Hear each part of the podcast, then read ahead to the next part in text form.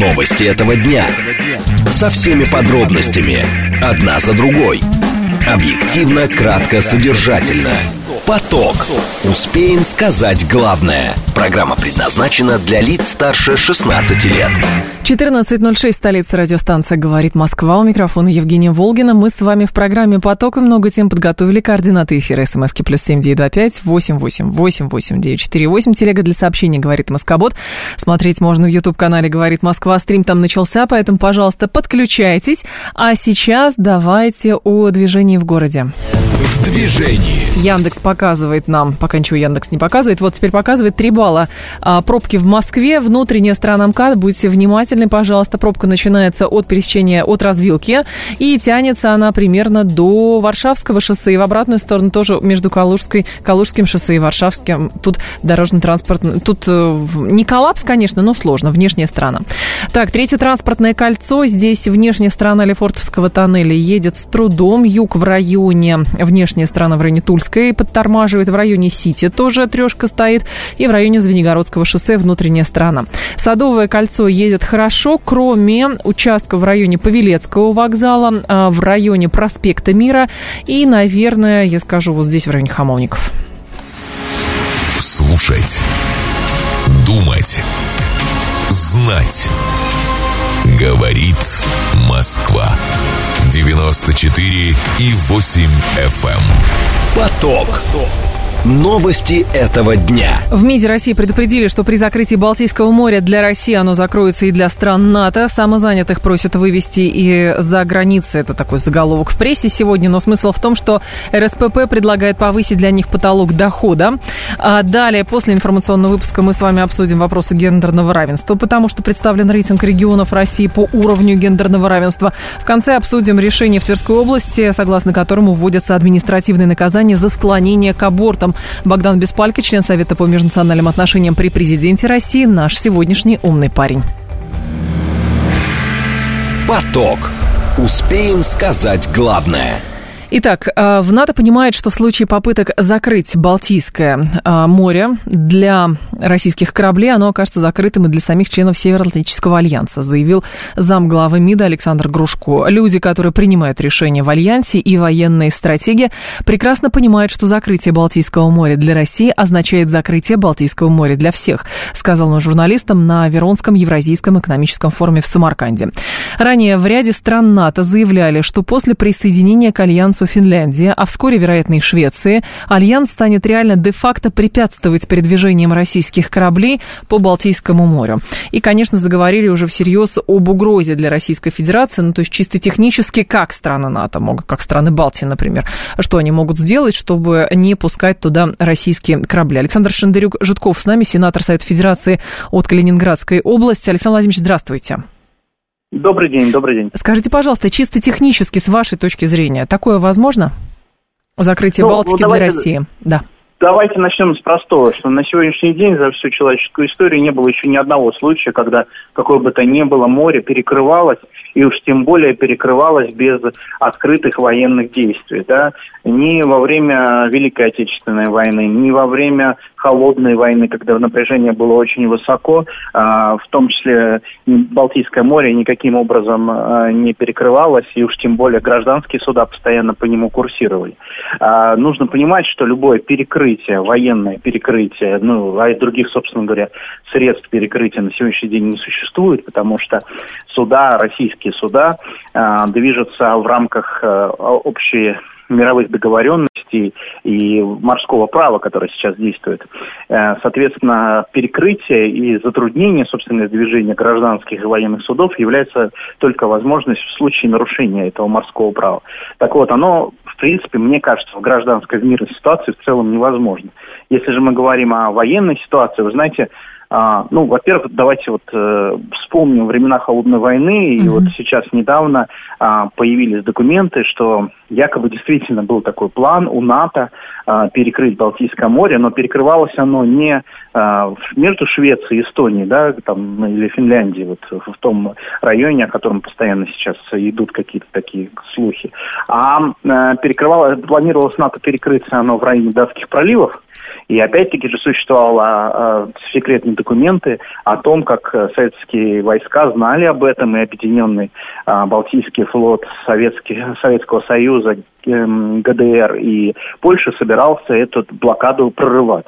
Поэтому, если мы говорим о какой-то блокаде, то она возможна лишь в военных условиях, первое. И второе, э, очевидно, что э, ну, на мой взгляд, тут уже нужно мерить не какие-то мировые mm-hmm. гражданские соглашения, говорить о каких-то мировых гражданских соглашениях, а говорить все-таки о возможностях флота. И вот тут я хочу сказать, что, конечно же, Балтийский флот не сопоставим ни с каким из флотов прибалтийских стран, э, ни уж тем более э, флотом той же самой Польши. И Польша, и Прибалты на, на самом деле обладают, ну, чисто символическим флотом. Я уже много раз говорил, что, к примеру, флот э, Латвии – это всего лишь пять минных траулеров и там десяток э, береговых катеров. Uh-huh. А, такая же ситуация э, флот Литвы.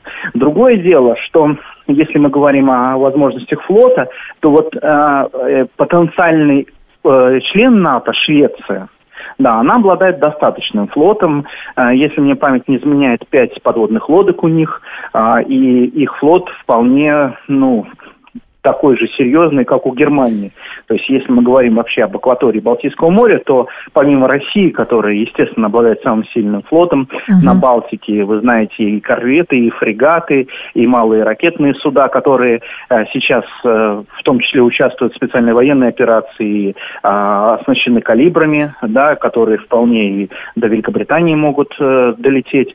А, так вот, э, несмотря на то, что наш флот самый сильный, если говорить о, о флотах сопоставимых, ну не то что сопоставимых, а возможных, которые могли бы нам составить какую-то а, угрозу, это флот Швеции и флот Германии. Но при Никакая этом, я прошу страна... прощения, да, Александр Владимирович, но при этом а, ни Швеция, ни Германия никогда не высказывались о серьезности намерений, например, попробовать перекрыть Балтику для России, а высказываются в основном прибалтийские государства. Просто в этой связи, с вашей точки зрения, западные страны понимают ли последствия того, если а, ну, решаться на такое?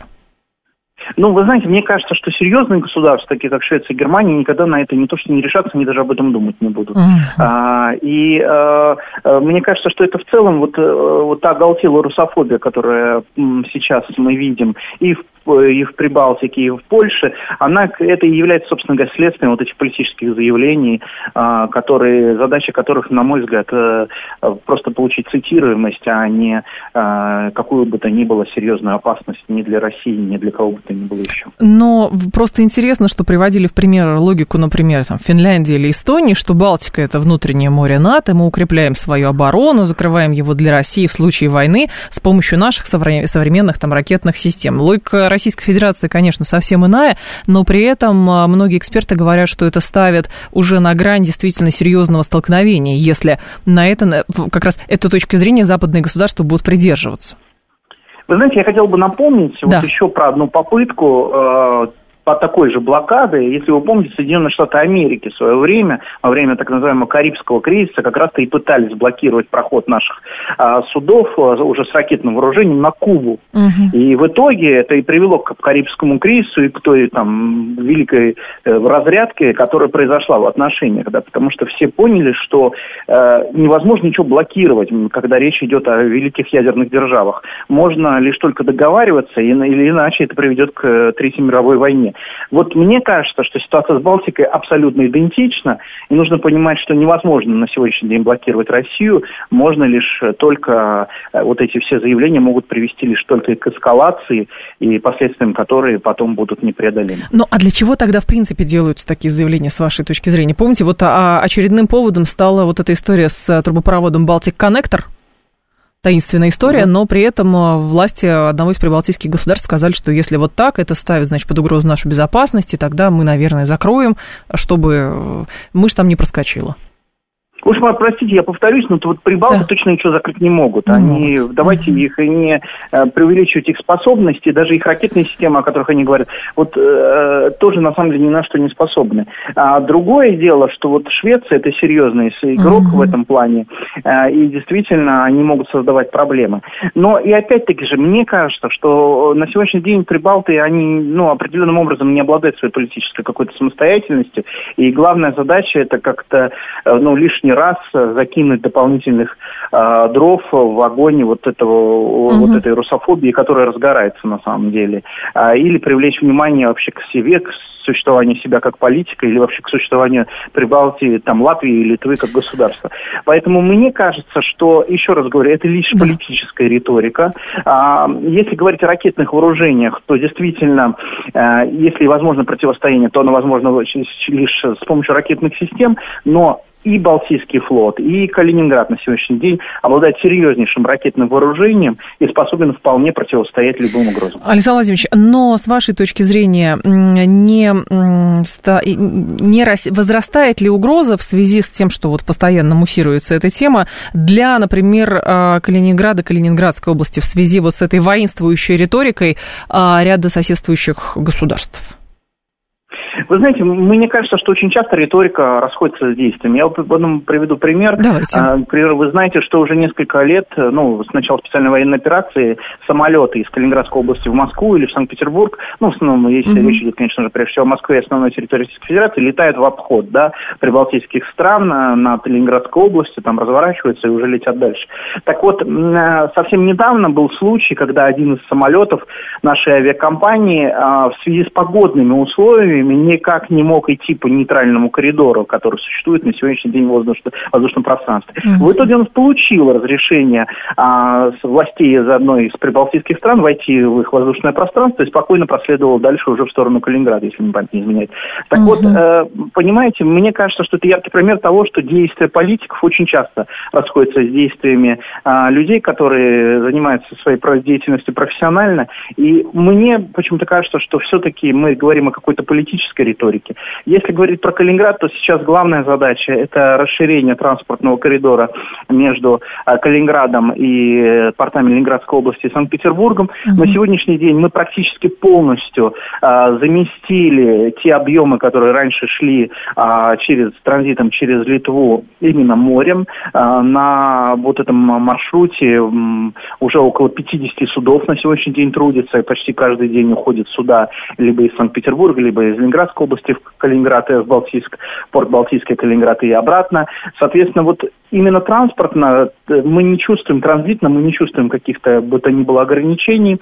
А, в целом у нас есть и все товары доступны, а, и в целом и наша локальная экономика на самом деле довольно устойчива. По сельскому хозяйству мы это экспортер на сегодняшний день. Uh-huh. Поэтому вот мы, жители Калининграда, не чувствуем какой бы то ни было блокады.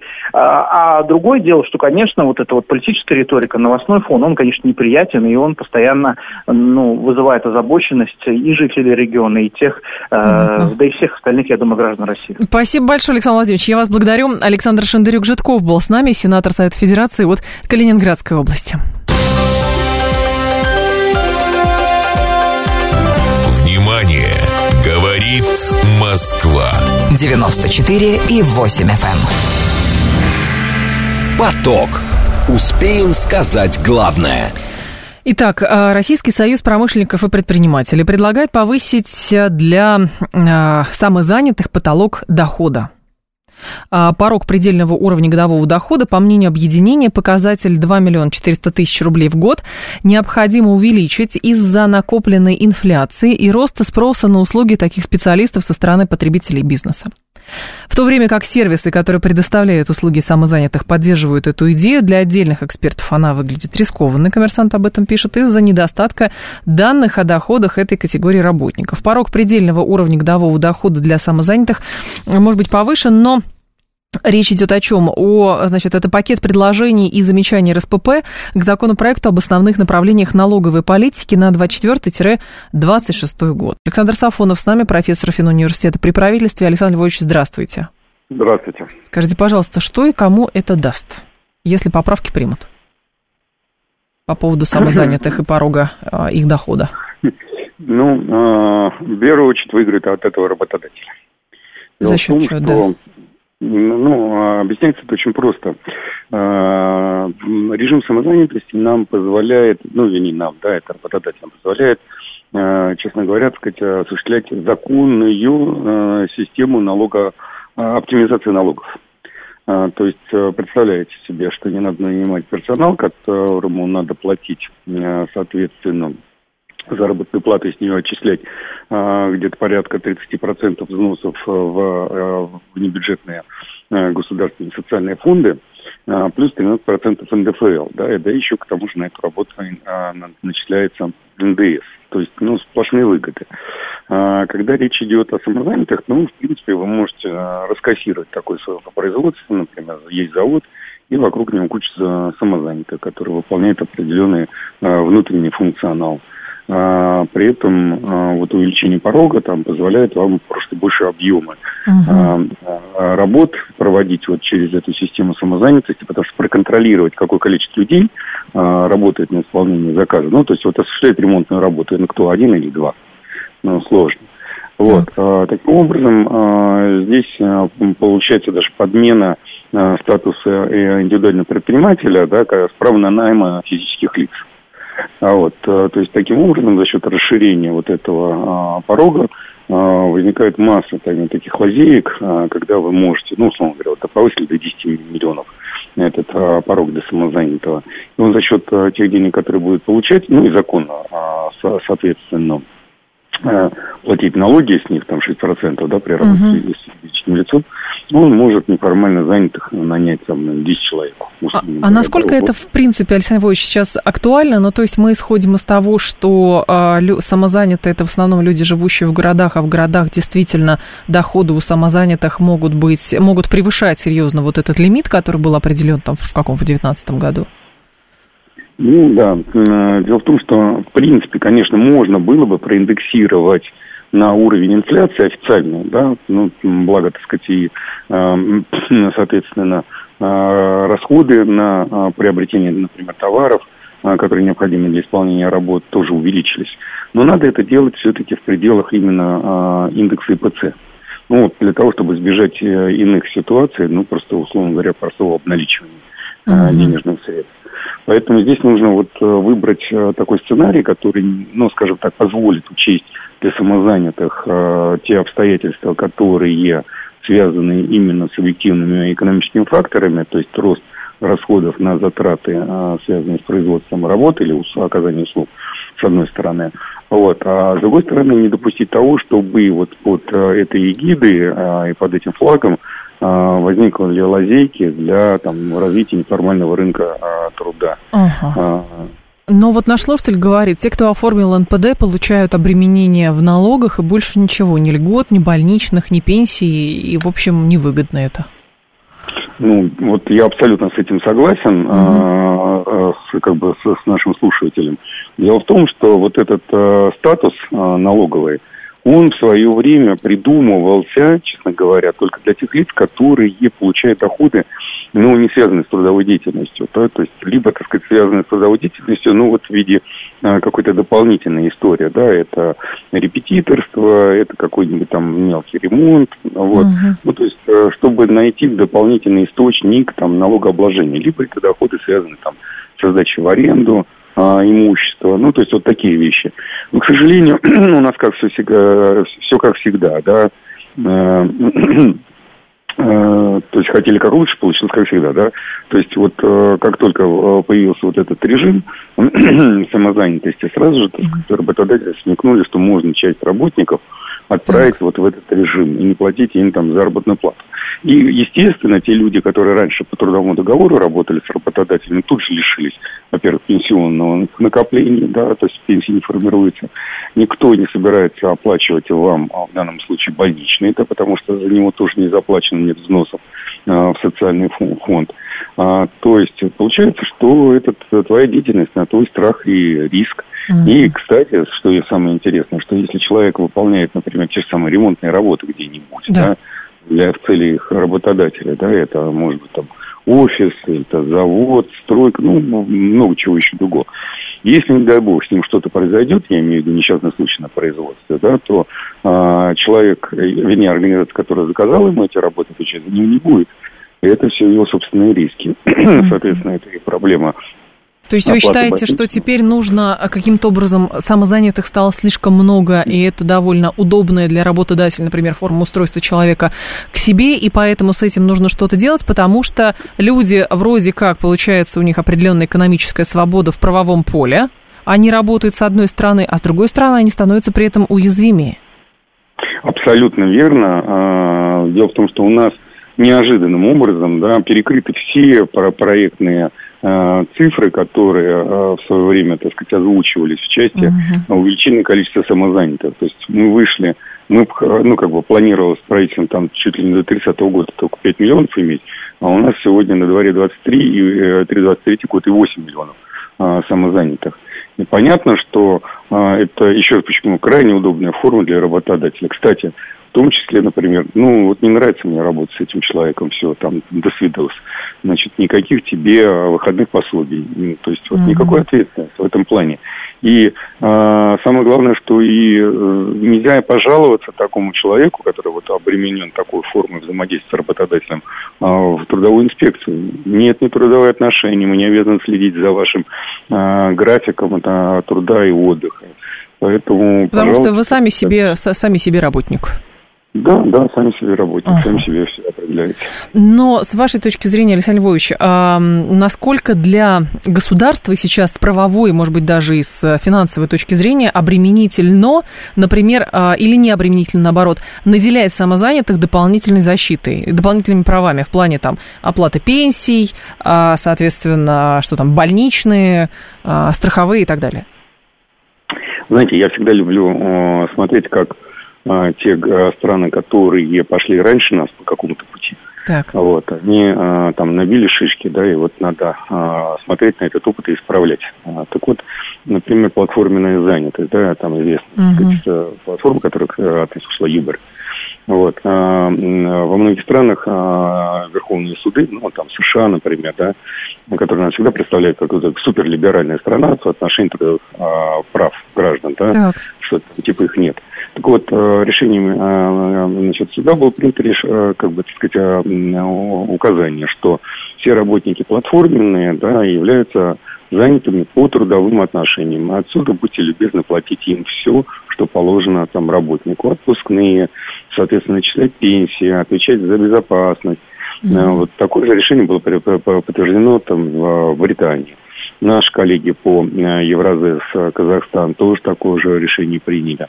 То есть Э, вот наигравшись с такими свободными формами да, взаимодействия между там, работодателем и работником, э, многие страны поняли, что это невыгодно для государства, да, потому что через там, какой-то период времени э, появятся бедные пенсионеры, которые, ну, нет у них пенсии, да, там никто не, за них не отчислял. А это будет обременение государства, это обременение бюджета, это, так сказать, рост там, налоговой нагрузки.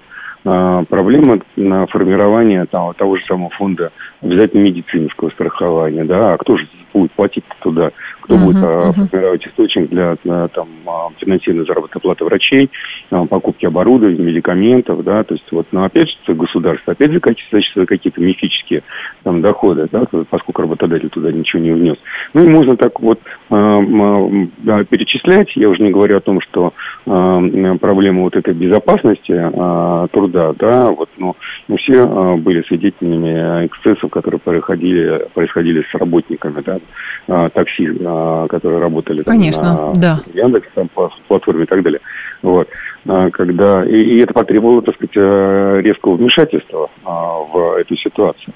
Поэтому, в принципе, нужно просто уже начать наводить порядок. Начать наводить mm. порядок. Спасибо. В этом да, контексте. Да, Александр Иванович, я вас благодарю. Александр Сафонов был с нами, профессор финансового университета при правительстве. Сейчас будет информационный выпуск, потом мы с вами а, продолжим. Новости этого дня. Со всеми подробностями. Одна за другой. Объективно, кратко, содержательно. Поток. Успеем сказать главное.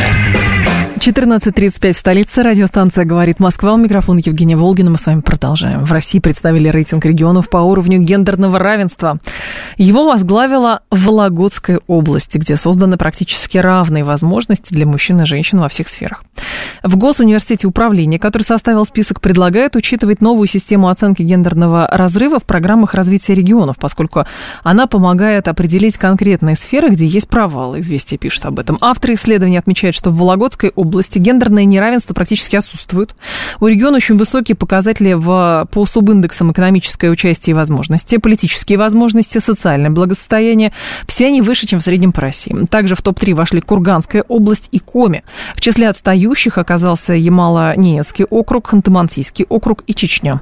Любовь Храпылина с нами, доктор экономических наук, профессор кафедры труда и соцполитики Института госслужбы и управления РАНХИКС. Любовь Петровна, вас приветствую, здравствуйте.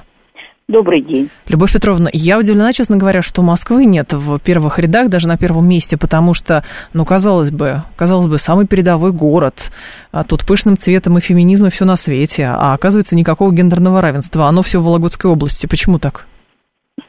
Ну, я думаю, в Вологодской области не очень-то подсчитали, честно. Да, почему? А, ген... Ну, потому что никто женщинам не платит так же, как мужчин. Начнем с этого. Ага. Это мировая проблема, это не то, что вот мы отличились. Чего подобного. Исследования в разных странах это демонстрируют очень жестко. Отсюда и потребность, так сказать, у женщин появляется э, такая мотивированная. Все-таки э, как-то защищать себя в этом плане. Э, конечно, есть и необходимость у многих и личностного достижения какого-то, и в профессии, собственно говоря, как некая очень важная такая фигура в семье и так далее. Но вот все-таки, если говорить, самая главная причина этой так называемой борьбы за гендерное равенство, mm-hmm. это, конечно, обеспокоенные женщин, что эм, мужчина у нас имеет, так скажем, суперсмертность, по всяким причинам, дорожно-транспортные, другие события. И, конечно, если говорить по возрасту, посмотреть структуру, то чем старше возраст, тем мужчин поменьше. Угу. И оставаться женщиной, ну, например, с ребенком с одним, весьма сложно. А, тем более не иметь э, серьезной как бы поддержки материальной в пенсионном периоде, ну, супер сложно. А, поэтому жизнь заставляет стремиться получить образование, работу, стремиться более денежную работу получить, ну а не сидеть за спиной мужчины. Но, Любовь Петровна, а что подразумевается все-таки вот под гендерным равенством? Потому что мне кажется, что за довольно даже не хрестоматийными, а иногда пошлыми при, примерами в виде шпалоукладчиц там или еще чего-то, хотя женщины были, в общем, довольно долго и, наверное, где-то остаются, а теряется как будто бы сама суть проблемы гендерного неравенства. Но гендерное неравенство в физическом смысле это уж точно было, если будет всегда, пока существует природа жизни. Это в общественном тогда, да, в общественном, в экономическом. А вот в общественном, да. экономическом гендерное неравенство, оно, ну, в общем-то, потому что, например, мужчины э, очень глубоко уверены, что женщины, например, в системе производства, трудовой деятельности приносят меньше эффекта, меньше пользы. Угу. Даже э, при сравнении вот совершенно одинакового видов работ, одинаковой должности, э, оказывается, что мужчины приоритетно больше зарабатывают. В отношении, ну, скажем, такого влияния, ну, обратите внимание, чего уж тут, в политике, например, да, но ведь это же даже как-то смешновато выглядит, давайте квоты введем ну, на количество да. женщин. Так. Ну, вот шпалоукладчицей, пожалуйста, на здоровье, ходите там, укладываете. Помните, да? А это, да, но это идет от чего, Любовь Мордюковой. Петровна? Это идет от чего? От, э, как бы, история глубоко уходит корнями в патриархат, или это опасение мужчин, что женщины в какой-то степени... Патриархат, патриархат. Так. Совершенно верно. Матриархата все-таки очень мало где, ну, наверное, может, в каких-то племенах и осталось. Э, конечно, вот, безусловно, это очень правильно, даже в физиологическом плане, когда мужчина стремится быть первым, стремится быть основой э, семьи, отношений между мужчиной и женщиной, а, заботиться там о женщине и так далее. Ну, природа уж так устроена. А вот в социальном плане не устроена. А мужчины, а может быть, еще все кроется в том, что мужчины иногда опасаются соперничества со стороны женщин? Что а вот это оно само может... собой. Это, а как же? Конечно. Да? Конечно. Мужчине, наверное, очень обидно быть не первым. Да. Ну, И... а как же? Но, соответственно, Любовь Петровна, с вашей точки зрения, какие, скажем так, просто история все расставит на свои места? Это какой-то естественный эволюционный процесс или действительно в государстве какой-то должен быть государственный стимул, что ли, к тому, чтобы способствовать э, гендерному, э, как раз гендерному равенству, что, кстати, для экономики, скорее всего, будет полезно? Для экономики будет полезно, очень полезно когда все-таки осознание будет вообще в целом и для мужчин, и для женщин, что выживание страны и экономики любой вообще-то в том, чтобы детей рожать. И много рожать. Один так. к пяти. А уж если один к пяти, понятное дело, роль мамы, ее главенствующее положение и очень крупная поддержка со стороны государства и общества, в том числе финансовая, будут э, совершенно другие роли женщины. Так, Любовь Петровна, да, но как раз к этому-то сейчас все идет. Говорят, что не надо, чтобы женщина работала, твое место, значит, дома сидеть, рожать детей. Я очень упрощаю, но вы не понимаете. Не получится так, уже не получится. Ну что вы, столько поколений родилось уже в ген, знаете, на генном уровне, уже в сознании укоренилось, что э, надо работать, надо зарабатывать, надо быть самостоятельной женщиной. И жизнь доказывает, что надо. Что надо, понятно. Спасибо большое, Любовь Петровна. Вас благодарю. Любовь Храпылина была с нами доктор экономических наук, профессор кафедры труда и соцполитики Института госслужбы управления РАНХИКС 7373948, телефон прямого эфира. А что для вас гендерное равенство? Товарищи, позвоните, пожалуйста, и расскажите, что для вас, и нужно ли действительно стремиться к тому, чтобы оно соблюдалось, а, скажем так, не физиологическое гендерное равенство, не про это речь идет, его никогда не будет. Вот. А гендерное равенство имеется в виду социально-экономическое, вот, общественно-экономическое. 7373948, телефон прямого эфира. А, так, Евгения, вы как женщина скажите, зачем молодой успешной женщине становиться многодетной матерью?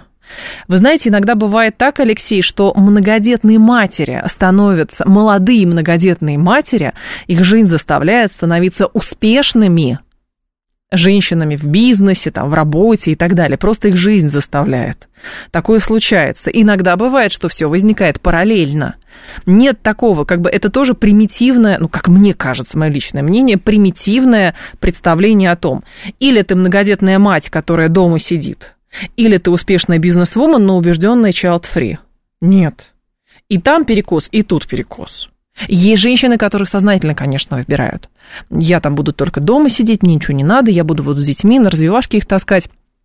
А, готовить пироги и прочее. Это прекрасно, если так. И то же самое есть женщины, которые, в силу ряда обстоятельств говорят, я выбираю вот, ну, работу. Но есть такие, которые, ну, просто, ну, боятся рожать детей, не знаю, там, не хотят рожать. Такие тоже есть. Вот, то есть понятно, что убежденный вот этот child free, я не рожаю, и ты не рожай, это, конечно, там, как бы маргинализированная группа и, и малочисленная. Вот, 7373948, мы говорим с вами скорее про про, ну, что нечто среднее, скажем так. Что для вас гендерное равенство? Здрасте. Алло. А, да, Елена, пожалуйста, радио только потише сделайте, а то сама себя буду слышать. Да. А, для меня равенство – это, прежде всего, женщина у власти, хотя бы как премьер, а не хотя бы как президент. Вспомните, И что? лет было женщин у власти. Две Екатерины, две Анны. У нас. Елизавета. Там, по-моему, 60 лет. Вот это для меня женщина у власти. А потом я сижу по своим знакомым, ага. конечно, женщина, домохозяйка деградирует. Э, деградирует, а потом сегодня сейчас говорю, что у нас настолько э, нас настолько нарушается нравственный закон в стране, когда любовница может запросто ворваться в свою жизнь. Насколько я понимаю... Поэтому в его жизнь должен ворваться любовник. Примерно так.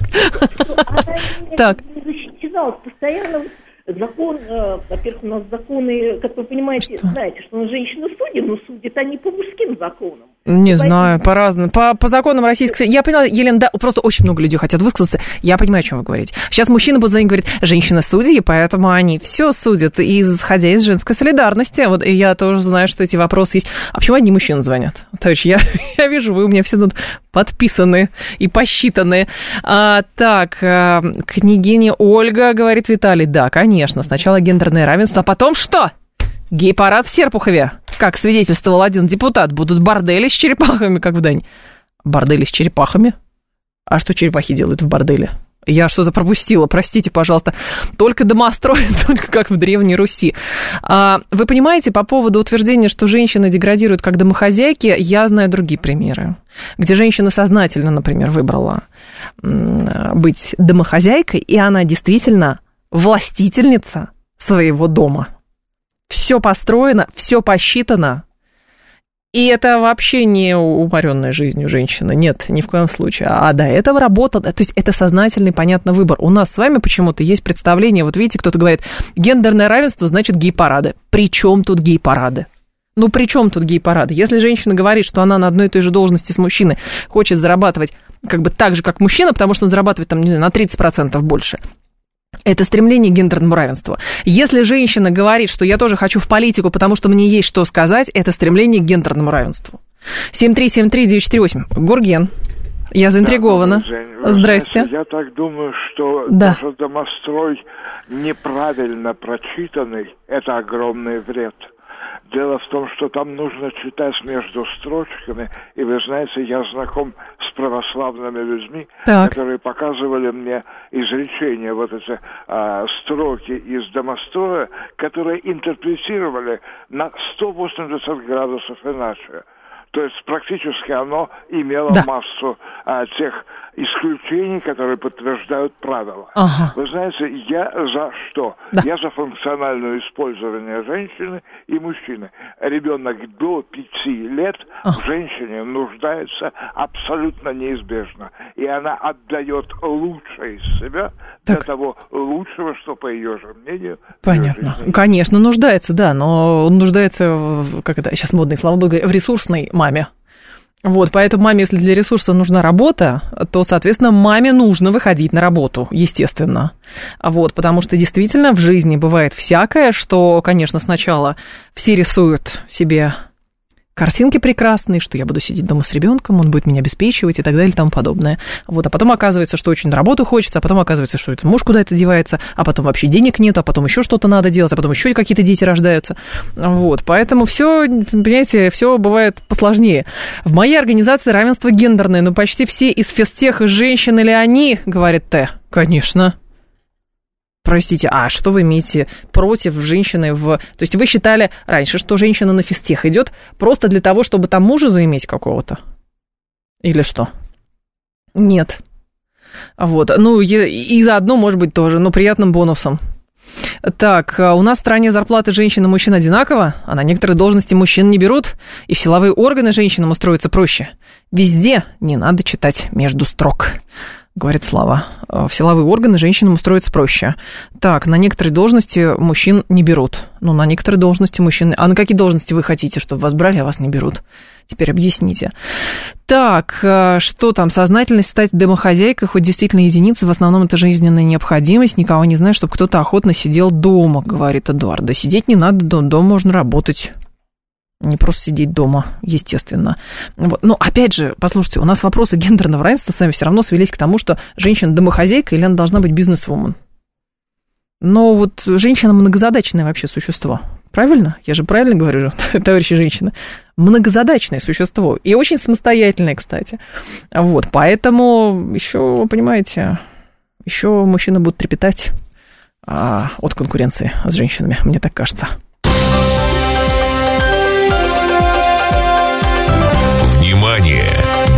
Говорит Москва. 94 и 8 FM. эм. Поток.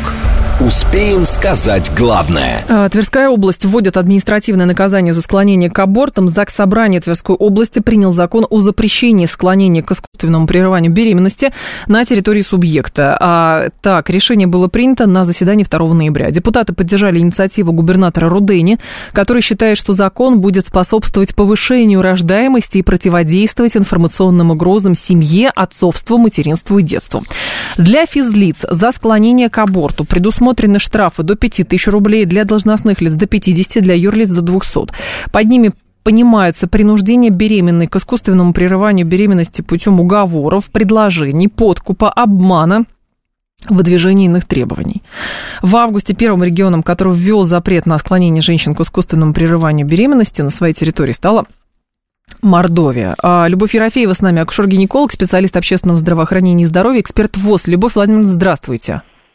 Здравствуйте, добрый день. Скажите, пожалуйста, а что такое принуждение к абортам и встречается ли это действительно настолько часто, что пришлось даже закон принимать? А, ну, я думаю, что это, конечно, несуществующая проблема. Это не та проблема, с которой надо бороться. А, я боюсь, что наши суды скоро будут завалены тем, что женщины начнут жаловаться на мужей, что они их склоняют к аборту. А, а то, что медицинские работники выполняют свою роль в виде информирования женщины о том, что а, в определенном сроке у нее есть возможность прервать нежелательную беременность, если эта беременность нежелательная. Я думаю, что принятие этих законов ни к чему не приведет к хорошему, а к плохому может привести. К чему именно? А, ну, во-первых, женщина не прерывает желанную беременность. Если она стремилась к этой беременности, ее не уговорить даже э, какую-нибудь манипуляцию или операцию сделать. Она бережет эту беременность, она станет ее сохранять. Даже если там есть даже какая-то патология. Такое тоже бывает. А, ну да, такое тоже, конечно, бывает. Угу. Так что женщину невозможно переубедить э, что-то сделать, чего она не хочет. Если она этого не хочет, то никакая ни информация, ни уговоры, они не приведут к тому, что она эту беременность будет прерывать. Угу. Женщины прерывают нежеланные беременности. Жела, желанные никто не прерывает. И это, в конце концов, не косметическая процедура, не маникюр, который реклама может быть настолько яркой, настолько привлекательной, что женщина пойдет да сделает. Точно так же, как женщина, поссорившись с мужем, прерывать беременность не пойдет. Она ее, еще раз повторю, прервет только в случае, если это будет нежелательная беременность. Угу. Ну, а хорошо, а. Любовь Владимировна, а со страха? Ну, то есть женщина, потому что там ей, мужчина сказал, ты мне, например, не нужна, и она, соответственно, боится остаться без всех, но вроде бы ей жалко, и поэтому так, а он еще ей сказал, иди, я тебе даже там, не знаю, денег дам, или еще что-то, и вот она идет вся такая в смятении. А, нет, женщина не бывает в. По большому счету, психологи считают, что женщина, даже вступая в половой контакт с мужчиной, уже знает, если у нее появится беременность, она ее прервет или она ее сохранит. Угу. Но просто я пытаюсь понять здесь чисто технически, можно ли действительно выявить, что кто-то кого-то склонял к аборту, то есть, да, как, каким образом это может быть? Ну, допустим, а, если несовершеннолетний, вот, вот это единственное, что может быть. Но там, по-моему, посложнее а, ну, все, да? Ну, это, конечно, посложнее ситуация, но просто Э, с подростком в возрасте до 16 лет э, просто никто не будет даже эту тему обсуждать без воспитателей или без одного из родителей. Э, так что о несовершеннолетних вряд ли речь идет.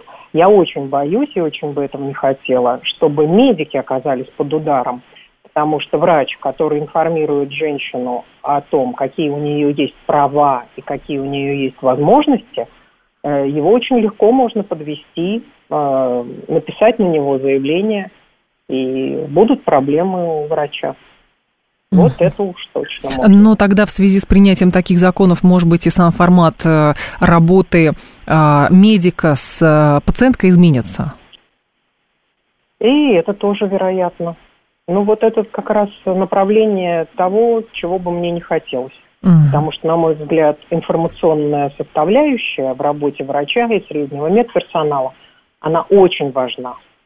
Вот представим себе э, молодую женщину, которая приехала учиться в большой город из маленького поселка или городка. Угу. И вот она в большом городе, она не представляет, где здесь, что здесь, куда обратиться, как быть в трудной жизненной ситуации. Что медики не должны ей объяснить, какие у нее есть права и возможности. У нас, в конце концов, согласно Конституции, материнство – это добровольная вещь она не может быть принудительной. Любовь Владимировна, тогда другой момент. А сейчас, насколько я понимаю, эти законы принимаются и разные инициативы предлагаются по сокращению абортов, потому что, значит, люди, по а, мнению государственных а, мужей, женщины должны рожать, демографическая проблема и так далее. И, но, насколько я понимаю, само по себе количество абортов, оно же все равно снижается без всяких запретов. Или Оно нет? снижается на протяжении последних 40 лет, снизилось значительно. 2013 год – миллион, 2022 год 500 с небольшим тысяч. Угу. Конечно, идет снижение, но это снижение идет не, не благодаря, а вопреки потому что у Минздрава нет ни одной программы, связанной с продвижением современных средств контрацепции. Аборты можно снизить значительно, только предоставляя ряду уязвимых групп женщин, социально уязвимых групп женщин, э, средства контрацепции либо бесплатно, либо на льготной основе. Если мы боремся с абортами, то это неправильное средство борьбы с абортами, лишая женщину информирования. Мне вообще кажется, что, угу. по всей видимости, правозащитники – обязательно в Конституционный суд а, подадут просьбу определить, не противоречит ли Конституции данные, данные законы. Любовь Владимировна, то есть вы хотите сказать, что сейчас, не проводя каких-то кампаний по, а, соответственно, там, методам контрацепции и так далее, аборт женщины некоторые считают средством контрацепции? Ну, грубо, но по факту. Нет, ну, я думаю, что это было давно, в советские времена, уже давно исчерпан угу. тот потенциал, и те женщины, Э, сейчас современная молодежь э, читает интернет и может э, найти себе и врача, к которому не страшно будет обратиться и посоветоваться с ним. Я не думаю, что это как-то это как-то может влиять негативно. Если речь идет о том, что надо повысить рождаемость, то это не способ повышения рождаемости. Я думаю, просто депутаты решили себе галочки поставить что они вот что-то сделали в этом направлении. Но это абсолютно угу. пустое, это фарс, это пустое дело. Понятно. Спасибо большое, Любовь Владимировна. Я вас благодарю. Любовь Ерофеева была с нами, акушер-гинеколог, специалист общественного здравоохранения и здоровья, эксперт ВОЗ. 7373-948, две с половиной минуты у нас есть. А в этой формулировке самое а, для меня главный вопрос, что есть склонение и кто, вот, женщины, позвоните, пожалуйста, кто делал аборты в своей жизни? Ну, или не делал, просто вот вы были беременны, и вас склоняли к аборту каким-то... Кто это делал? И как это делалось? И самое главное, а, ну, просто как этот закон чисто технически может быть выполнен? 7373948, телефон прямого эфира. То есть кого наказывать можно? Тут слушатель говорит, вот, а если муж склоняет к аборту? Вот если муж склоняет к аборту, а, то что делать, как его наказывать? Не знаю, уходить от такого мужа, может быть, если он склоняет к аборту, а женщина аборт не хочет делать. 7373948, телефон прямого эфира женщины, позвоните, пожалуйста. Может даже не называть своего имени. А, вот. Вас склоняли к аборту, не склоняли вас к аборту. 7373948, телефон прямого эфира. А, так, я не думаю, что как-то можно принуждать женщину делать аборт, если она хочет родит, не хочет, не родит. Мне кажется, это родители могут на это склонять. Я знаю только один случай, как парень склонял девушку к аборту, говорит Юра Каменков. Ну, послушайте, хрестоматийная история это какая? А, да, господи, как...